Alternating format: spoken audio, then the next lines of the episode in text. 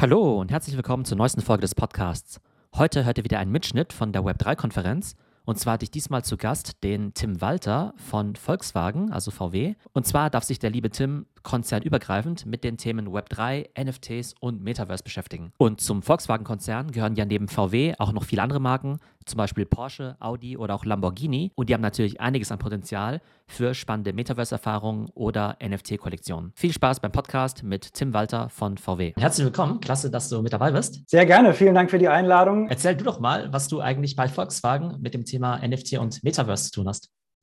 Gerne, also mein Name ist Tim Walter, ich bin von der Muttergesellschaft, also vom Volkswagen-Konzern, zu der neben der Marke Volkswagen ja auch Audi, Porsche, Skoda, Lamborghini, Bentley, Cupra, Ducati und noch ein paar andere Marken äh, gehören. Und ich bin dort Group Manager ähm, für das Thema NFT und Metaverse. Was bedeutet das? Das bedeutet, dass ich äh, vor allem die konzernweite Betrachtung des Themas im, im, Auge behalte, ähm, dass wir schauen, was macht welche Marke, in, in welchen Bereichen, ähm, wo sind ähm, die Marken besonders stark, sodass eben die anderen Marken davon auch dann lernen können. Das beinhaltet zum einen, wie gesagt, diesen Austausch. Ähm, dafür haben wir verschiedene Gruppen. Kann ich nachher noch ein bisschen eher drauf eingehen, aber es sind aber auch äh, strategische Partnerschaften, die wir dann suchen als Konzern gemeinsam, sodass wir einfach schneller vorangehen können, was das Thema angeht. Wir haben ja vorhin schon kurz über neue Jobprofile gesprochen. Also den Jobtitel äh, Group Manager Metaverse, den gab es aber vor einem Jahr auch noch nicht, oder? Nee, den gab es vor einem Jahr noch nicht tatsächlich. Den, den muss man dann irgendwie, äh, den muss man dann tatsächlich erfinden. Und ähm, so ist es bei meinen Kollegen ja auch. Wir haben unglaublich viele Leute, die jetzt auf dem Thema schon arbeiten, ähm, unglaublich viele Talente im Konzern, die, die, die da sehr, sehr viel können, äh, wo die Jobprofile, glaube ich, in, in den nächsten Monaten noch ein bisschen angepasst werden müssen, was den Titel angeht. Nichtsdestotrotz sind die Leute da und ähm, arbeiten zu 100 Prozent zum Teil schon auf den Themen und das ist sehr, sehr schön zu sehen. Jetzt diese Themen NFT und Metaverse, ich sag mal für Luxus-Companies, für Fashion ja, naja, nicht offensichtlich, ne, aber man kann es ja irgendwie relativ gut vorstellen. Jetzt aber relativ schwierig, vielleicht so ein Auto jetzt irgendwie ins Metaverse zu übertragen oder irgendwie so ein Auto-NFT oder so zu kaufen. Würdest du sagen, dass, dass diese ganze Thematik eigentlich für euch extrem naheliegend ist oder muss man da schon ein bisschen länger drüber nachdenken, um eben zu sehen, wo ist jetzt eigentlich die Connection zwischen Metaverse und jetzt irgendwie Automobilen? Also es gibt zwei verschiedene Einflugschneisen, würde ich sagen. Das ist einmal das Thema ähm, wirklich eine virtuelle Welt, also das Thema Metaverse sich anzugucken. Das ist extrem spannend, ähm, weil du willst ja als Marke äh, präsent sein, sowohl in der echten Welt, aber du willst natürlich verschiedene Zielgruppen auch ansprechen, unter anderem vielleicht mit einer virtuellen Welt. Und gerade in der Corona-Zeit ist es unseren Marken ähm, sehr, sehr bewusst geworden, wo wir dann von einem auf den anderen Tag eben bestimmte Events auch in virtuelle Räume gestellt haben. Das war nicht immer gleich im Metaverse, das ist natürlich richtig. Ne?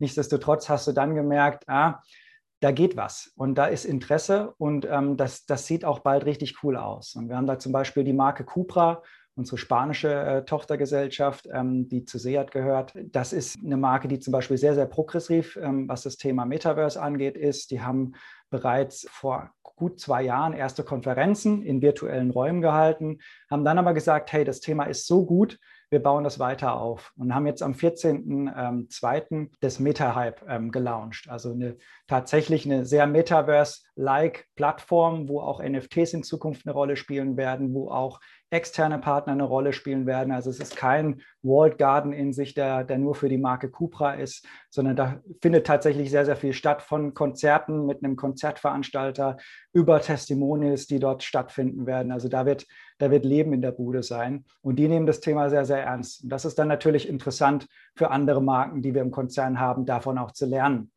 Aber um auf deine Frage nochmal zu, zurückzukommen, wie weit ist denn der Weg? Wie gesagt, der Weg virtuelle Plattformen zu nutzen, ist gar nicht so weit. Das haben wir in der Vergangenheit eben auch schon zum Teil gemacht.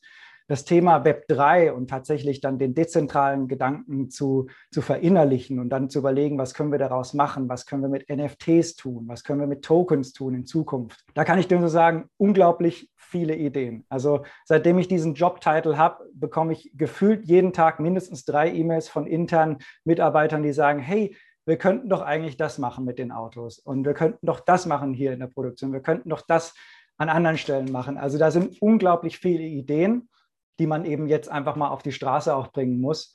Und das ist natürlich aber auch nicht so einfach, muss man auch sagen. Ja. Kannst du mal ein paar Beispiele geben, also wie man NFTs in eurem Kontext gut, äh, also sinnvoll einsetzen kann?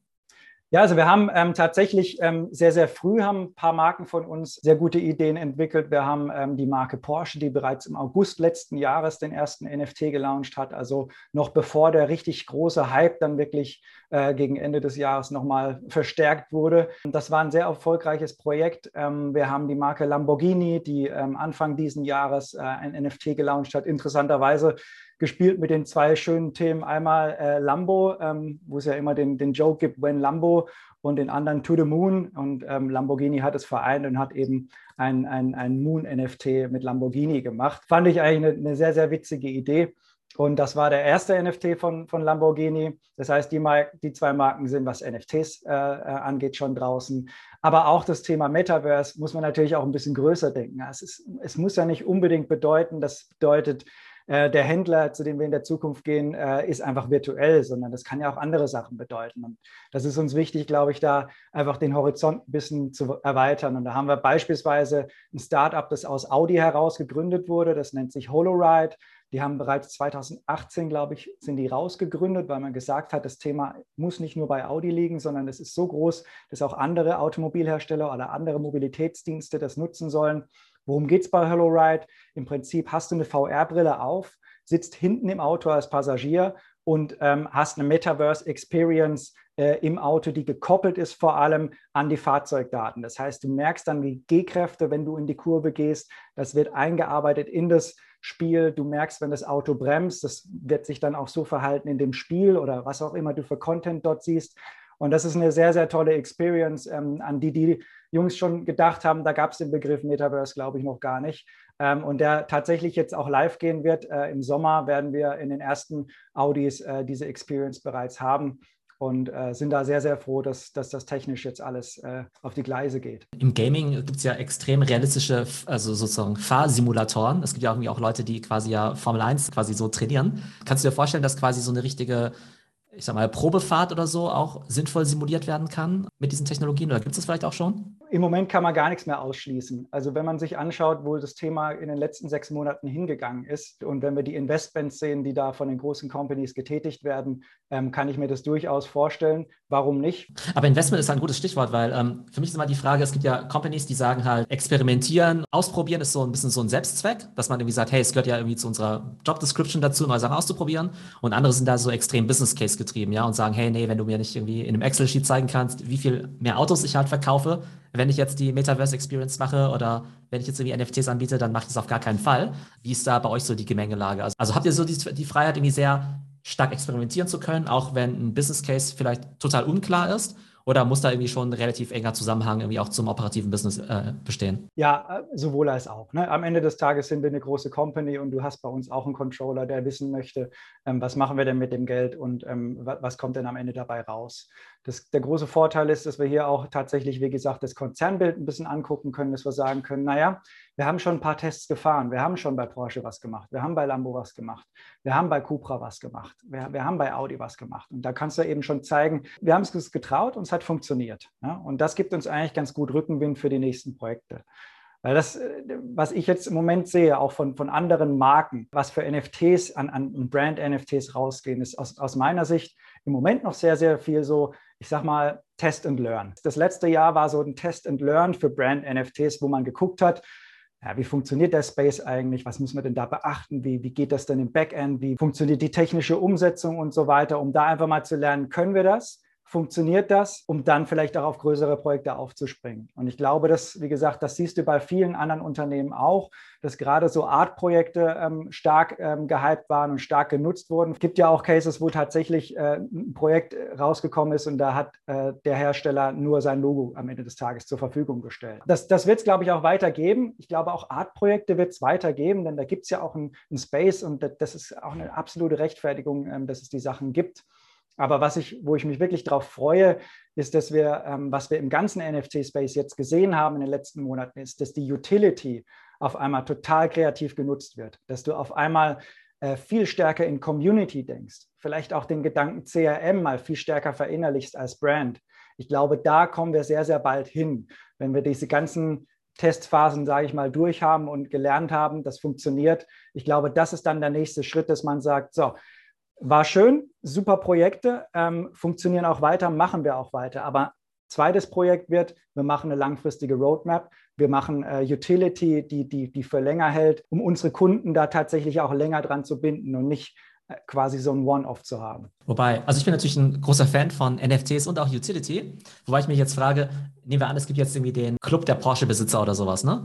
Also da das ja alles sehr gute Kunden sind, möchte ich denen natürlich auch irgendwelche Benefits bieten, ob das jetzt irgendwelche Events oder sonstiges sind oder irgendwelche Goodies. Also ist nicht egal, ob die jetzt einen Token halten oder ob die ganz klassisch als ähm, Peter Müller in meiner Datenbank drin stehen. Ich, also, weil es gibt ja diese These, irgendwie so NFT als so CRM 3.0 oder wie auch immer. Äh, macht es aus deiner Sicht Sinn? Gibt es da wirklich Vorteile oder denkst du, es ist so ein bisschen ja, Marketing?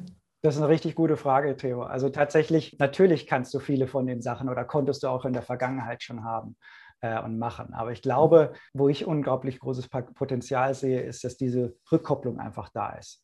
Dass du zum einen eine finanzielle Brücke zu deinem Kunden hast, aber auch, wie, wie der Tibor vorhin auch gesagt hat, du kannst die Leute ganz anders abholen, du kannst sie involvieren, ne? du kannst sie in Entscheidungen mit reinholen, du, du kannst dir deine Community bauen, die ganz anders sein wird als das, was Facebook oder sonstiges oder auf Instagram gemacht hast. Du kannst da wirklich Leute um dich scharen, die deine Marke lieben. Und wir haben tatsächlich glücklicherweise ein paar Marken bei uns im Konzern, die per se Love Brands sind oder Love Brands haben. Also sei es bestimmte Fahrzeugprodukte wie den Beetle oder, oder andere, andere Produkte oder einen 911er. Und da ist es, äh, da sehe ich schon Potenzial, dass man, dass man da tiefer reingeht und ähm, die Potenziale von Utility hier nutzt, um, um es einfach sexier zu machen, um es mal so zu sagen. Ne? Weil ich mir da immer die Frage stelle, worum es, also jetzt nicht nur auf euch bezogen, sondern auch eigentlich auf alle Brands. Aber man weiß ja zum Beispiel, dass ja Leute, die jetzt irgendwie Autos kaufen oder teure Autos kaufen, die in der Regel auch schon ein bisschen älter sind, also jetzt vielleicht nicht hundertprozentig so Crypto-Native sind oder sowas, ne? Und geht es jetzt irgendwie quasi darum, denen jetzt zu erklären, hey, das ist jetzt irgendwie ein Token und das ist eine Wallet oder so? Oder geht es eher eigentlich darum, den Leuten, die jetzt gestern irgendwie 200.000 Dollar in Ape-Token bekommen haben, sich sozusagen bei denen noch eher zu positionieren, dass man sagt, okay, dann kauft bitte nicht Tesla, sondern kauft lieber Porsche oder sowas. Ne? Also welchen Kunden möchte man eigentlich ansprechen mit so einer Metaverse-Strategie?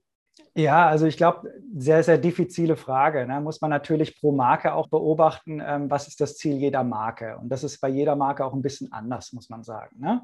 Und das finde ich ist auch eine generelle Frage, die sich die Marke oder die sich jede Marke eigentlich stellen muss. Warum gehe ich denn überhaupt in diesen Space rein? Ne? Was kann ich denn authentisch als Marke in dem Metaverse NFT-Space beitragen? Wie kann ich dort stattfinden? Ne? Und vor allem, warum sollte ich es auch tun? Mache ich es aus Marketing-Gesichtspunkten? Okay. Auf welchen KPI zahlt es denn ein? Möchte ich Awareness generieren? Möchte ich meine, meine Marke verjüngern? Möchte ich neue Zielgruppen ansprechen? Oder möchte ich Business generieren? Und das kann bei jeder Marke anders aussehen. Ne? Und ich glaube, das tut es auch. Und glaubst du, dass es aber einen Sinn macht? Also es gibt ja auch immer die Frage, inwiefern man jetzt irgendwie NFTs mit physischen Produkten koppeln kann, koppeln sollte. Macht es aus deiner Sicht Sinn, dass jetzt in Zukunft jeder neue Porsche oder Lamborghini noch mit dem NFT zusammenkommt? Und wenn ja, was wäre sozusagen die Beziehung zwischen dem physischen Objekt und diesem Token? Ich glaube, das muss man sehen. Ne? Also tatsächlich hängt es stark davon ab, wie stark die, die Adaption äh, der NFTs ähm, jetzt voranschreitet und wie äh, massentauglich das Phänomen wird oder beziehungsweise wie schnell. Ich glaube ganz fest daran, ähm, dass wir da eine unglaubliche große Chance haben, dass sich da bald was tut.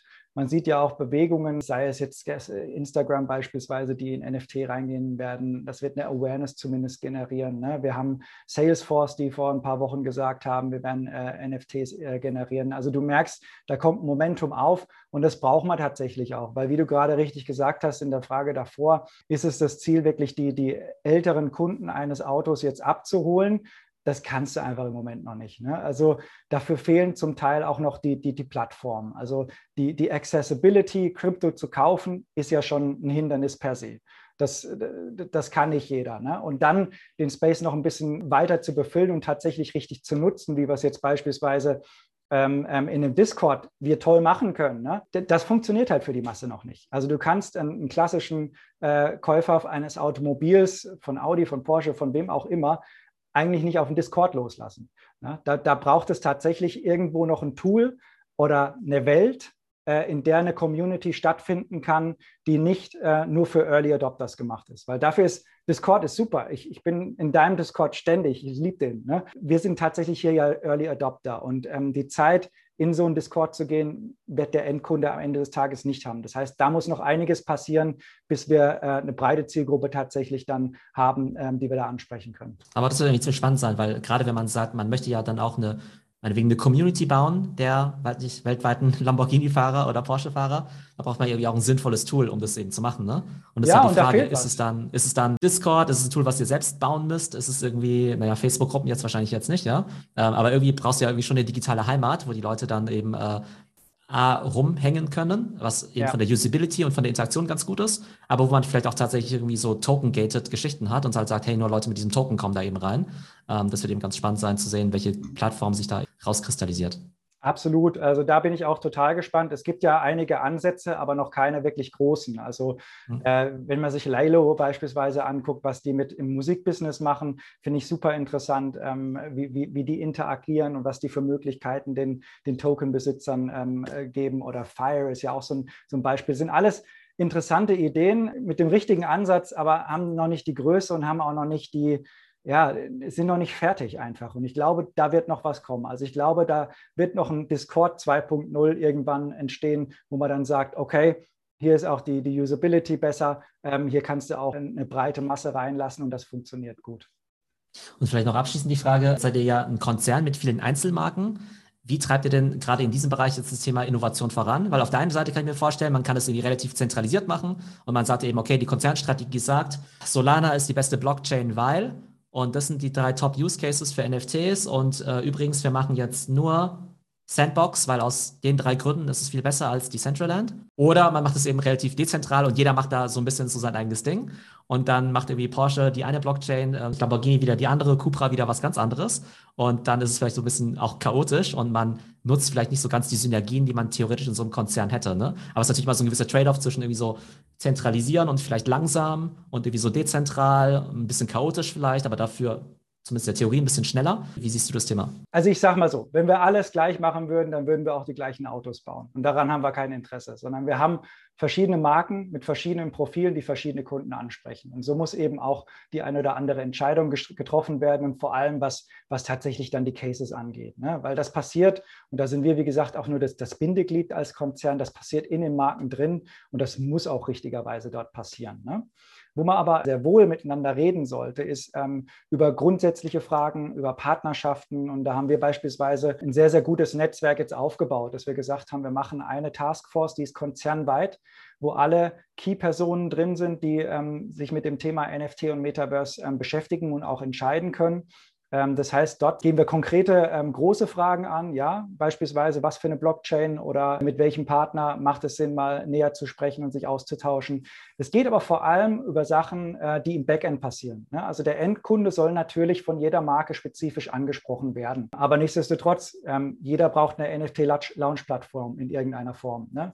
Jeder muss irgendwie lernen, ähm, wie können wir Crypto handeln als als, äh, als Marke oder als Konzern. Und da kommen wir eben ins Spiel, wo wir sagen, so grundsätzliche Sachen im Backend ähm, machen wir gemeinsam, dann nutzen wir die Synergien im Konzern. Aber tatsächlich dann die Projekte passieren in den Marken mit deren eigenen Agenturen, damit es auch irgendwo spannend wird und damit nicht alles gleich wird. Ne? Und da gibt es noch eine Frage im Chat und zwar, welche KPIs stecken bei VW hinter den Aktivitäten im Metaverse? Wie erklärt man dem Konzernvorstand bei euch, was das Ganze überhaupt bringt. Das ist spannend. Und vor allem auch, welcher Konzernvorstand ist, also ist es überhaupt, ist es ein Marketing-Thema, ist es ein IT-Thema? Ähm, wer beschäftigt sich eigentlich mit dem, mit dem ganzen Bereich? Auch eine sehr, sehr gute Frage. Also gerade ich fange mal mit, mit der zweiten Frage an. Also ich glaube, Thema Education ist in, in allen Unternehmen und in dem ganzen Thema unglaublich wichtig. Du musst erstmal alle abholen und erklären, worum geht es eigentlich. Deswegen haben wir auch ähm, Im Januar haben wir einen, beispielsweise einen sehr großen Aufschlag gemacht, wo wir alle möglichen Leute aus allen möglichen Abteilungen im Konzern zusammengerufen haben, wo wir gesagt haben, hey, wir erklären jetzt erstmal, worum geht es denn bei dem Thema einmal. Ne? Weil wenn du irgendwann mit einem Case um die Ecke kommst und sagst, liebe Rechtsabteilung, können wir das so machen und erklärst denen dann, was ist ein NFT, dann äh, wirst du deine Timeline nicht einhalten. Und genauso ist es mit, mit Legal auch. Äh, mit, mit Tags und mit, mit allen großen anderen Geschichten auch. Das heißt, es ist ein sehr, sehr wichtiger Punkt, dass du erstmal in deiner Organisation guckst, ähm, ob alle das Thema verstanden haben und dann sie auch kontinuierlich weiterbildest. Das machen wir auch. Da haben wir auch bestimmte Tools, dass die Leute damit dabei bleiben. Aber natürlich, auch, auch ein Vorstand kann das Wissen ja nicht einfach so haben und auch ein Vorstand